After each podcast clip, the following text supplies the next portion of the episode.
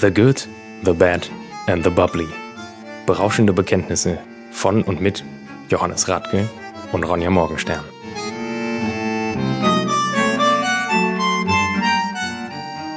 Herzlich willkommen bei The Good, The Bad and The Bubbly. Mein Name ist Ronja Morgenstern und mir gegenüber sitzt nicht nur der großartige, einzigartige, lautatmende Johannes Radke, sondern auch Katja Reinecker. Hallo! Hi. Hallo. Katja, uns kennen wahrscheinlich schon alle, hoffe ich. Wenn nicht, dann müsst ihr das nachholen. Aber möchtest du dich kurz vorstellen? Ähm, ja, natürlich gerne. Ähm, ich komme ganz aus dem südlichsten Baden, äh, im Prinzip äh, genau zwischen Freiburg und Basel. Aus dem Hälfte. Home of the Gutedel. Genau, richtig, ja. ähm, der ja jetzt für gerade für Schaumwein nicht so super relevant ist. Aber ähm, für den Wein dafür umso mehr. Wir haben in Augen eine Sektkellerei. Meine Eltern haben die äh, 87 gegründet.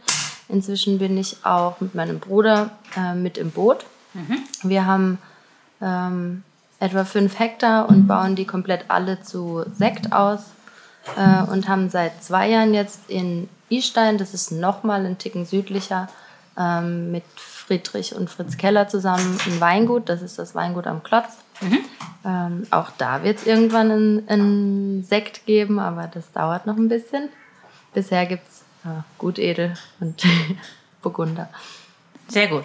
Aber du bist nicht klassisch Winzerin, ne? Du machst eher die, Ich, ich bin quasi eher die Bürotante. die Bürotante und Marketing und sitzt jetzt bei mir im Podcast. Genau, Oder unserem Podcast. Genau. Wir machen heute auch ein bisschen äh, Reste trinken, weil wir ja gerade eben eine Verkostung zusammen gemacht haben. Und zwar haben wir die Top 10 des Focus Wein Awards durchprobiert. genau. Der Wo wirklich- Sektkategorie. Der Sektkategorie, ja, weil sonst wären wir jetzt nicht so ganz fit, dass wir jetzt noch hier ähm, äh, gemütlich über Sekt sprechen könnten. Wir trinken nämlich, nämlich jetzt ähm, wild durcheinander. Johannes habe ich einen Cremant. Ist es? Ja, nee, der schimpft sich nicht Cremant. Einen Brut Natur Sekt Pure 0415 von Weingut Winter eingeschenkt. Du trinkst Raumland 2012 Reserve Chardonnay und ich trinke 2017er Blanc de Blanc von Griesel. Zum Wohl. Cheers. Johannes. Schön, dass du da bist.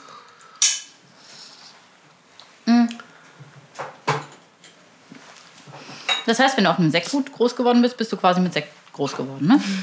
Ja, so ziemlich. Ähm, mein Vater hat sehr bald nach seinem Studium, also der hat Weinbau in Geisenheim studiert ähm, und eigentlich direkt im Anschluss die Sektkellerei gegründet, ähm, die dann auch gleichzeitig mit der Lohnversektung auch schon gestartet hat. Also die Lohnversektung wurde seither auch immer größer. Das eigene versuchen wir eigentlich ähm, eher klein zu halten, da wir eben auch im Prinzip ein kleiner Familienbetrieb sind und jeder alles macht. Ähm, deswegen, klar, ich bin hauptsächlich schon eher im Büro, im Marketing, im Verkauf, aber ähm, wie das in so Familienweingütern oder bei uns eben in der Sektkellerei so ist, ist es ja dann doch so, dass jeder irgendwo alles macht, wenn's, gerade wenn es drauf ankommt, wenn viel los ist. Ähm, und so auf dem, auf dem Hof groß geworden. Sekt war immer präsent. Also das war jetzt irgendwie nichts, was man irgendwann kennengelernt hat, sondern es gab es immer. Wir durften immer auch schon als Kinder mal so dran Nippen. nippen, mal einen Schluck probieren, sodass es ähm, eben so diese süß, ähm, süß Trinkphase, Alkopop-Phase irgendwie gab's nie, übersprungen ja. hat und äh, gleich Ja, eigentlich. Gott sei Dank. ja, Ja, da hast du wirklich nichts verpasst, glaubst du mir. Das ist alles äh, genau, ja. den Kater nicht wert, sagen wir es mal so, ne? Also gibt es nicht so den Moment, wo du sagst, das war mein erstes Glas Sekt, oder? Nee, kann ich mich echt gar nicht dran erinnern, weil, weil es, wie gesagt, ähm, immer mal so einen Sch- Probierschluck gab, aber ich mich dann einfach als Kind lange auch gar nicht sonderlich dafür interessiert habe. Also klar, wir waren so im, im Herbst dabei und äh, es war immer was los auf dem, auf dem Hof äh, mit unseren Mitarbeitern auch und man hat es so mitbekommen, aber ich habe mich, also da man als Kind ja irgendwie relativ weit weg von dem Produkt ist und also so war es jedenfalls bei mir, erst später eigentlich dafür angefangen zu interessieren. Aber es war immer da. Also Wovon hast du denn geträumt als, als kleines Mädchen? Was wolltest du machen? ja, es war dann eher so klassisch, keine Ahnung, Tierärztin, Tierarzt ja, genau. So. Wir hatten immer auch irgendwie Hund, Katze und Pferde und so. Das war dann schon immer sowas, aber nie was, was ich ernsthaft dann später in Betracht gezogen habe. Aber so klassisch Kindertraum. Natürlich, klar. Ich glaube aber, wenn man, also wenn man in sowas groß wird, ne, ich bin auch in der Gastronomie groß geworden, dann ist es halt schwierig zu sagen, also das mache ich auch, gerade als Kind, da möchtest du ja sowieso dich abgrenzen, dann findest du das ja sowieso alles blöd. Und ich wollte immer zum Ballett und ich wollte ins Musical und dann eben Modedesign, Schneiderin. Aber letztendlich ist es ja ganz oft so, dass man dann doch irgendwie wieder bei den Wurzeln landet, ne? Ja, ich muss sagen, bei mir kam es auch. Ich wollte dann sogar ähm, nach dem Abi soziale Arbeit studieren. Das hatte ich dann wirklich äh, auch nicht beworben, hat, hat alles nicht geklappt. Und ähm, ich habe dann ein duales Studium gemacht im Marketing und war beim Fritz Keller am Kaiserstuhl.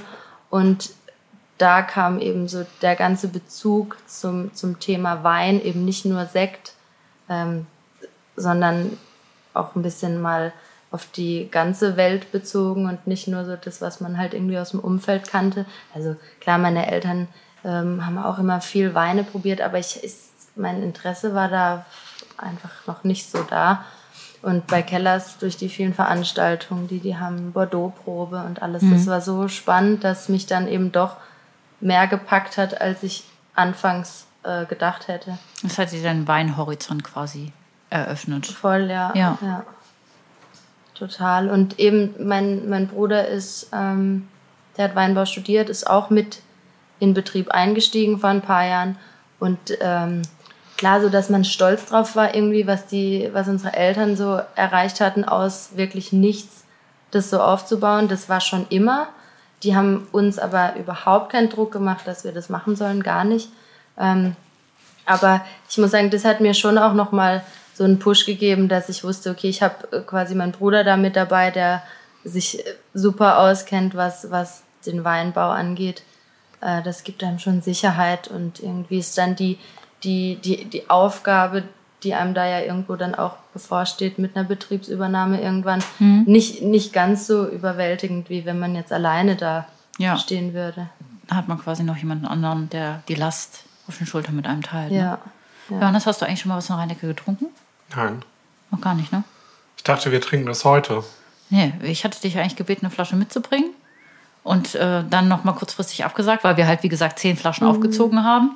Dann hast du dementsprechend auch nichts mitgebracht, was ja vorher in Ordnung ist, weil wir halt zehn Flaschen offen haben. Ich habe aber was gekauft. Ja, natürlich, das äh, werden wir dann wann anders genießen. Wir verraten noch nicht, was das ist. Ähm, das solltest du auf jeden Fall nachholen, ne? Wir haben ja schon mal alles zusammen durchprobiert. Ich bin bei euch gewesen, in Augen. Sehr malerisch bei euch. Es war ein Höllenritt durchs Höllental, von mir zu Hause zu euch. Und ähm, ja, ihr habt einen ganz, ganz kleinen, schnuckeligen Betrieb, den ich sehr lange suchen musste im Industriegebiet. Ja. Ja. Und dann waren wir in eurem alten Keller und haben diese ganzen Grundweine pro- durchprobiert. Und dein Papa konnte ja ganz genau alles zu allen, zu jedem Fass irgendeine neue Geschichte erzählen. Ja.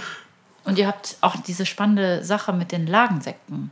Ihr habt ja den Pinot Noir aus drei verschiedenen, komplett verschiedenen Lagen, der komplett gleich ausgebaut wird, Genau, ja. aber sich komplett anders verhält, ne? Ja, das also das zum Thema Industriegebiet, das kam eben äh, früh durch die Lohnversektung. Meine Eltern haben die Sektkellerei im, das ist der, das Elternhaus von meiner Oma, war früher klassisch gemischte Landwirtschaft.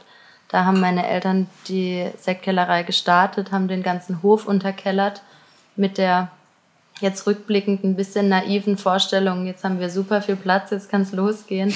Und wie das beim Sekt eben so ist, man braucht halt wahnsinnig viel viel. Lagerkapazität, ja. Und die war, glaube ich, irgendwie dann nach zwei Jahren auch erreicht. Und dann ähm, haben wir uns da eben dafür entschieden oder haben meine Eltern sich dafür entschieden, Ende der 90er im Gewerbegebiet ähm, sich quasi zu vergrößern. Und jetzt ist es aber eigentlich ganz gut aufgeteilt, sodass der komplette eigene Weinausbau im elterlichen Betrieb noch ist. Ähm, das war auch da, wo wir eben probiert haben. Und ähm, die Produktion dann, also sage ich mal, das ganze vom Rütteln bis zum Degorgieren und das Lager ähm, eben im Gewerbegebiet ist. Wir, haben, wir machen für um die 250 Betriebe, wirklich von Hobbywinzer bis Genossenschaft, ähm, versekten wir. Und eben da braucht man entsprechend viel Platz. Die Nachbarn haben da auch lang mitgemacht, mitten im Dorf, aber ich glaube, die waren auch nicht böse, dass es dann Irgendwann sein ähm, Ende hat. ja, ein bisschen ruhiger wurde. Jetzt ist nur noch im Herbst so laut.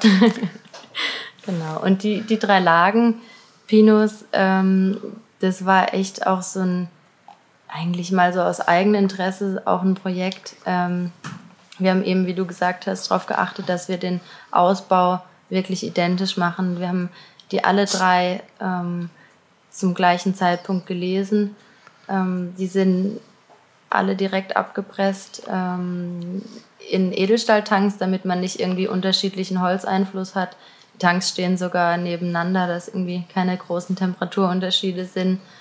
Ähm, ja, dann alles genau gleich, keine, keine Schönung, keine Filtration am Ende, ähm, am gleichen Tag abgefüllt, gleich langes Hefelager, am gleichen Tag degorgiert. Also, dass man wirklich mal versucht, alles, was an anderen Einflüssen kommen kann, äh, auszumerzen.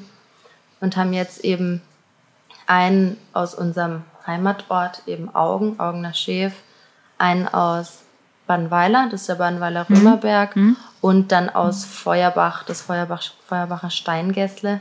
Das sind eben drei verschiedene Böden. Von der Höhe unterscheiden sich die drei Orte. Ähm, und eben Kleinklima ist ja dann auch immer unterschiedlich. Und äh, so kommt dann eben dieses Dreierpaket zustande, dass, weil wir wirklich gesagt haben, das ist eigentlich total spannend, dass man die wirklich Total. alle drei verkostet und Ja. nicht irgendwie nur einen. So gibt es dann die im Weil die sich wirklich Einlagenpaket. Also ich finde, ich finde es toll, dass ihr das macht, weil ich finde, dass es halt eine große Bereicherung ist, um zu zeigen, dass Sekt eben auch erstens Jahrgang und Terroir eben wiedergeben kann. Wenn die halt alle gleich gemacht sind und trotzdem so unterschiedlich schmecken, dann ist das Terroir halt auch beim Sekt super wichtig. Und ich finde, das wird halt nicht so zelebriert wie beim Wein. Ne? Ja, das ist so. Ich meine, auch m, beim Sekt ist es vielleicht ein bisschen im Kommen, dass es mehr auf auch mal Lagensekte gibt und äh, da mehr ausprobiert wird. Ähm, aber klar, für viele ist es halt beim Sekt noch so Aperitivgedanke und äh, geht, glaube ich, für viele noch nicht so darüber hinaus. ja. Wobei es sich aber schon auch so ein bisschen verändert momentan. Ja, total. Wir haben vorhin schon darüber gesprochen, dass das Thema Winzersekt halt ein ganz, ganz äh, Ja, auch Lagensekte. Also ich meine, wir haben im Podcast haben wir ja schon mal Goldloch irgendwie von, von Caroline Diel probiert. Irgendwie Marc Barth macht extrem guten Lagensekt. ja, Ähm, Schloss Wo war eine der ersten Manufakturen, die das, glaube ich, gemacht haben. Ähm, das gibt's ja alles schon. Also Die Nachfrage ist halt auch da. Ne? Die Deutschen be beginnen wieder ein äh, Qualitätsbewusstsein für ihre Sekte zu entwickeln. Wobei die Winzer das zum Teil aus meiner Sicht falsch machen, weil sie die dann auch direkt extrem teuer machen. Was dann wiederum die Leute abschreckt. Extrem teuer ist halt auch. Für deutschen Sekt schon. Im Vergleich zu Champagner keine Frage, aber also Was kostet eure Lagenbox? En- Endverbraucher? 58. 58, das heißt 20 Für Euro pro ja. Das finde ich doch in Ordnung. Also, das geht auch vollkommen. Aber wenn also man jetzt 20 so, Euro pro Fläschchen also Caroline Diel zum Beispiel das Ding sieht, das kostet 50 die Pulle. Ja, gut, aber. Mark ist Barth, die großen Lagen kosten auch knapp 50. Das ist halt dann schon wieder, wo die Leute sagen, ja, dann kann ich mir auch einen Champagner kaufen. Ich meine, ist Dass sie halt nicht so, wissen, dass ja. der Champagner irgendwie in der Preisklasse wesentlich schlechter ist, äh, vermutlich von der Qualität als der, der Sekt. Das ist ein anderes Ding. Es ist aber halt auch, auch beim Sekt ähm, ja meistens, weil es ja irgendwie Herkunftsgedanke äh, ist es ja meistens auch in den höheren Qualitäten. Also bei jetzt auch bei uns ist es so, dass quasi der günstigste Sekt eben eine Cuvée aus verschiedenen Rebsorten ist und da stand schon eher, das ist zwar auch Brüt, ähm, aber schon eher Richtung klassisch Aperitif geht. Also jetzt nicht so nicht so speziell, schon eher ein bisschen auf der fruchtigen Seite, dass man eben einen Aperitif anbieten kann, der nicht, über den man jetzt nicht super nachdenken muss. Sondern du sagst, schenk mir noch ein Glas ein. Genau, Ja. ja, genau. Und ich denke, bei den, gerade bei den Lagengeschichten äh, ist es vielleicht schon was, wo man auch sich Das wünscht, ist ja dass dann. arbeitsintensiver, Ja, oder? und dass man, man wünscht sich ja auch, dass dann der Konsument am Ende sich vielleicht auch ein bisschen Gedanken darüber macht, was er, was er da probiert. Bist du das? Nein, das ist Raja hinter dir. Ach so. wir, wir, wir nehmen heute mal äh, zu Hause auf und deswegen haben wir auch ab und zu mal Katzenbesuch, ähm, die auch Geräusche machen. Und wollte einfach auch was sagen zum Thema Lagensekt. Ist wichtig für ihn. Ich glaube, er wollte sich den Kopf massieren. Ja. Das sah sehr bequem aus. Möchtest du es ihm nachmachen, oder? Nein. Nein. Also du solltest das auf jeden Fall nachholen hier mit äh, Thema Reinecker, Johannes. Ja. Das ist auf jeden Fall eine Sektbildungslücke. Aber wir können ja auch mal nach Augen fahren. Ja, wir wollten ja eh schon mal irgendwo hinfahren. Ich weiß nicht, ob es an dir oder mir liegt, dass wir nicht fahren. An dir. An mir. Weil ich nicht fahre oder was? Also Nee, mir weil du die letzten nicht. Male immer seid abgesagt herzlich hast. eingeladen. Der letzten Male, du hast das letzte Mal, hast du abgesagt, aus gutem Grunde. Wo Ja. wolltet ihr denn dahin? Da Ja. wollte sie mich in Berlin besuchen. Ja, das ist wahr. Da wollte ich mit dir nach Berlin. Aber das hatte nichts Weintechnisches zu tun. Johannes kommt aus Berlin Genau. und wollte mir einfach sein Berlin zeigen. Für mich Genau. ist Berlin immer furchtbar anstrengend. Berlin ist nämlich sehr laut, sehr viel und es findet, es gibt keine Sperrstunde in Berlin. Es ist einfach durch, durch die Bank weg wild und laut. Ich glaube, das kann das ich ist nicht aber in. Köln ja auch so. Nee, eigentlich nicht. Also du weißt, also wir, wir befinden uns im, im Herzen der Kölner Innenstadt und hier ist einfach, irgendwann ist einfach Ende. Da ist um 10 einfach Feierabend. Da passiert nichts mehr. Hier hat es keine Kneipen. Wirklich nicht. Hier im Herzen, am Dom. Da passiert nichts. In Berlin. Berlin ist das nicht so. In Berlin ist Na, Es kommt drauf an, wo du in Berlin bist. Halligalli. Also da, wo ich in Berlin war, war es wild. Warst du schon mal in Berlin? Ja, ja, eine gute Freundin von mir wohnt in Berlin. Da war ich auch schon zu Besuch. Da war es ähm, ähnlich, muss ich sagen. Ich bin dann irgendwie um sechs oder so nachts nach Hause gegangen, weil ich echt fertig war. Und sie kam, glaube ich, so um 14 Uhr. so entsprechend. Du findest immer irgendwas, wo du rein, reinfallen kannst. Ne? Das ist wahr. Das hast du aber, wie gesagt, in Köln genauso. Das hast du in Köln auch so, aber ich glaube, Berlin ist nochmal eine andere Hausnummer. Natürlich. Wir, wir reden halt von der Hauptstadt, ne? Genau. Was, was trinkst du Der denn eigentlich? Mutterstadt. Der Mutterstadt. Was trinkst du eigentlich selber gerne? Ähm, Außer euren Sekt. Außer andere, anderen Sekt, auf jeden Fall Champagner trinken wir natürlich super gerne. Und ähm, weintechnisch gerne Burgund oder natürlich auch deutschlandweit äh, gern burgundischen Stil. Also eher, ich sag mal, eher elegante, nicht zu schwere, nicht zu breite Weine. Dadurch, dass wir ähm, Sekt und damit Sektgrundwein geprägt sind, sind wir auch immer ein bisschen auf der Suche nach einer straffen Säure. Ähm, eben wenn man, wenn man viel Sektgrundwein probiert, ähm, ist natürlich Da zieht es einem schon mal die Schuhe aus. ja eben dann nicht mehr so, wenn Ja. man es gewohnt ist. Aber dann, ähm, glaube ich, braucht oder sucht man das auch ein bisschen in den, in, im Wein, im Stillwein, um so diesen Trinkfluss und so das Animierende dann zu haben. Also für uns sind dann so sehr alkoholreiche, breite Die machen euch müde, ne? Weine ja eher Ja. schwierig, ja. Das finde ich nämlich auch. Also ich trinke super gerne mal so einen richtig molligen Chardonnay oder so. Aber da muss ich wirklich Lust drauf haben, weil, also ich denke, dass es bei dir ähnlich ist wie bei mir. Ich trinke halt sehr, sehr viele Bubbles, auch wenn ich sie nicht beruflich trinke. Wenn ich sie trinken möchte. ähm, und wenn, ich brauche halt diese, ich brauche diese, diese Kohlensäure, ich brauche diese Säurestruktur, ne? Und wenn ich das nicht habe, dann ist es halt immer so, keine Ahnung, so ein Zusammensacken quasi, ne? Ja. Das macht mich müde irgendwie. Voll. Bei mir, oder ja, bei mir ist es auch halt von, von Sekt oder Champagner oder wenn es gut ist, ähm, es ist nicht so, dass man so satt davon wird, dass man irgendwie denkt, okay, jetzt Reicht's. äh, zwei Schlücke probiert und jetzt ist auch wieder gut. Ich Sondern, glaube, es kommt auf den Schaumwein an. ja, das. Wenn man so eine Flasche Bollinger sich reinzieht, dann ist man danach schon ziemlich satt. Wie so ein Hefeweizen dann, ne? Genau. Ja.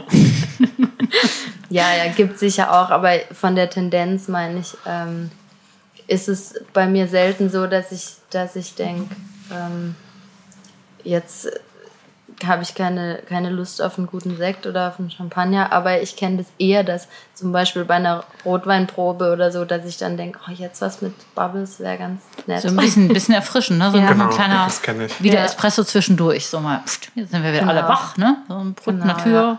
Ich habe das ja immer, dass, wenn man so eine große Probe gemacht hat, irgendwie wirklich so eine, so eine 30er-Probe Ja. mal hintereinander, danach so ein kleines Bier, ist immer köstlich. Bier. Ja, doch, entweder ein, Ja. ein kleines Pilz oder, oder ein Sekt oder ein Shampoo. Ja, so, so ein Aufräumchampagner, der alles wieder Ja. gut macht. Ja, dann ist man Das wieder wach, dann ist das wieder. ist Würde ich dann auch einen Radler gerne.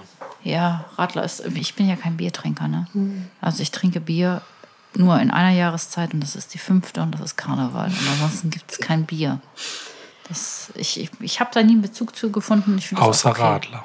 Ab und zu mal ein Radler, aber selbst das ist, das kann ich an einer Hand abzählen, wenn ich mal einen Radler trinke. Kiezmischer. Ja, wenn ich mal eine Kiezmische trinke. Aber Johannes, wie viele Kiezmischen hast du mich in unserer Freundschaft schon trinken sehen? Viermal. Ich glaube, das hat er einfach gelogen jetzt hier. Das war gelogen. Es sah Johannes. auch ein bisschen aus, als Doch, doch, er hat kurz nachgedacht. Er hat nachgedacht. Wenn die Leute nach oben gucken, wenn sie Nach nachdenken, oben links. ja, dann ist Nachdenken. Und wenn sie nach unten gucken, dann äh, lügen interpretiert sie. er wieder viel Nee, nee, hinein. nee, wir sind Frauen, wir wissen ganz genau, wie Männer lügen. Was findest du, macht, Gut. macht Augen Fünfmal. Ach, Johannes. Was macht Augen speziell, also besonders für Sekt? Also, ihr wart so mein erster, wenn ich Augen höre, denke ich halt an Augener Schäfen, dann denke ich an Gutedel. Fertig. Home, Home of the Gutedel. Ja, das ist so. Augen ist natürlich auch ähm, klein, Winzig. winzig. Ähm, wobei Augener Schäf zumindest ähm, so, ich sag mal, ein bisschen über die regionale Grenze hinaus früher sehr, sehr bekannt war. Ja, ja, Und immer noch. Genau, und ich auch jetzt viele Leute treffe, wenn ich sage, ich komme aus Augen, dann, ah ja, Augener Schäf. Also das ist schon ein Begriff. Das ist so ähm, die Lage, die du als Restaurantfachmann, Frau einfach eingetrichtert bekommst. Wie wir haben Oberbergener ja, Bassgeige. Ja, Oberbergener Bassgeige. Wir haben ja auch nur zwei Lagen in Augen eigentlich. Augener Schäf und Augener Letten. Okay, die Und kann man dann- sich gerade noch so merken, oder? Und dann sind, der Rest sind dann eben Parzellen oder so, aber äh, viel mehr gibt es halt nicht. In Oberbergen ist es aber ja auch nur die Bassgeige. das ist halt einprägsam. Aber das war früher, also meine Oma hat mir immer erzählt, früher war das Winzerfest. Und da gab es Sonderzüge, die wurden extra dafür eingerichtet, um die Leute ähm, mit den Zügen an das Augener Winzerfest zu bringen. Also das war wohl echt ein Spektakel. Ich glaube, das ist jetzt nicht mehr ganz so krass. Also Sonderzüge gibt es nicht mehr, jedenfalls. Ähm, für Sekt ist äh, die Lage sehr, oder ist überhaupt Augen sehr passend, weil wir ja nicht, also die, die Böden sind nicht jetzt super karg, sage ich mal. In Istein, wo wir unser Weingut haben zum Beispiel, sind es sehr, sehr karge Kalkböden. Ähm, in Augen ist es nicht so, aber beim Sekt im Vergleich zum Wein ist jetzt auch nicht irgendwie die krasseste Ertragsreduktion oder sowas das beste Qualitätsmerkmal. Ähm, deswegen passt es sehr gut. Wir, wichtig ist natürlich, wie, wie bei allem, aber äh, eben eine, ein, ein, der richtige Lesezeitpunkt. In dem Fall oft ein ziemlich früher Lesezeitpunkt. Ähm, das ist aber was, was jetzt nicht für Augen speziell ist, sondern ja überall ähm, die Frage ist, beim, beim Sekt, ihr habt das bestimmt auch schon in anderen Folgen thematisiert, ist einfach wichtig, dass man Grundweine hat, was wir vorher schon gesagt haben, die echt eine richtig knackige Säure haben. Ähm, Weil das das Rückgrat ist. Wir, wir haben es mal eigentlich so schön beschrieben, dass Grundweine für Sekt eigentlich völlig ungenießbar sein müssen, ja, also damit ein verdammt geiles Produkt rauskommt. Genau. Ich, also ich glaube auch, wer mal die Möglichkeit hatte in der Champagne, wo es ja von den Böden noch mal krasser ist, was das Thema Säure angeht und auch sehr kühl ist, ähm, wer die Möglichkeit hatte, dort mal Grundweine zu probieren, also das ist heftig. Und da auch da, also da sind die, wir, auch wir bei uns achten nicht so sehr auf die Säurewerte, mehr auf pH-Wert, ähm, weil der pH-Wert doch besser widerspiegelt, was ähm, die sensorische Säure ausmacht. Ähm, und da, da ist es ja in der, in der Champagne heftig. Also das ist ja wirklich richtig, richtig sauer. Und im, ähm, durch die klassische Flaschengärung, dann verändert sich das ja total. Also man hat es ja eigentlich dann nicht, dass man einen Champagner oder einen Sekt probiert und denkt, boah, der ist sauer. Aber andersrum ist es, wenn ich... Also es kommt schon vor. ja, ja. Es kommt schon vor, aber es ist jetzt nicht das Maß der Dinge. Also ich würde sagen, verhältnismäßig selten für das, wie sauer die Grundweine Mm, ja, auf jeden Fall. schmecken können. Und gerade ähm, wenn, wenn man jetzt nicht so viel Erfahrung damit hat, denkt man sich sicherlich bei so einem Grundwein teilweise, boah, das kann ich ja nicht trinken. So. Aber das ist ja auch die Idee, es ist ja auch kein Wein, sondern es kommt ja eben noch dieser zweite Veredelungsschritt. Deswegen heißt es ja Grundwein. Exakt das. Ist wie der Rohbau. Ist ja auch nicht dazu gedacht, einzuziehen. Muss ja erstmal fertig machen, ne? Genau. Erstmal die Gardinen aufhängen. Super. Johannes, hast du noch eine Frage? Du warst sehr still in dieser Folge. Nee, ich habe hab einfach äh, ich höre dich immer atmen. Ich, ich höre dich immer atmen, mach mir Sorgen, aber solange ich dich atmen höre, ist eigentlich ja, ne, und Husten irgendwie. Atmen, Husten, Nase putzen, alles dabei. die Nase geputzt habe ich nicht. Ich habe nur einmal irgendwie gerade abgetropft. Mhm. Abgetropft, okay, alles klar. Ich habe nicht geschnaubt. Dann sage ich ganz herzlichen Dank, Katja, dass du Gast in unserer Folge warst. Und wir werden auf jeden Fall noch was von dir nachverkosten, damit der Johannes das auch mal äh, auf dem Schirm hat. Gerne, sehr gerne. Ja. Und ja, Das hat Das mich ist sehr kein gefreut. Gastro sehr gerne, sondern ein ehrliches das ist sehr ein gerne. ehrliches sehr gerne. Okay. Gut, wäre das auch geklärt. Nee, ich habe mich sehr gefreut, dass ihr mich eingeladen habt, dass ich mal nach äh, Köln, gerade in, in der Zeit, die wir jetzt alle hinter uns haben, ist es ja Mal wieder rauskommen, ne? erst recht was Besonderes, mal wieder irgendwie rauszukommen. Und ja, ich freue mich, dass ich da sein darf. Gern. Jetzt haben wir ein Aperitif hinter uns. Niemand hat was über den Sekt gesagt, aber wir gehen jetzt essen und wir bedanken uns fürs Zuhören und bis Ich freue mich Mal. auf österreichisches Bier. Ja, Johannes freut sich auf Bier. Tschüss. Tschüss.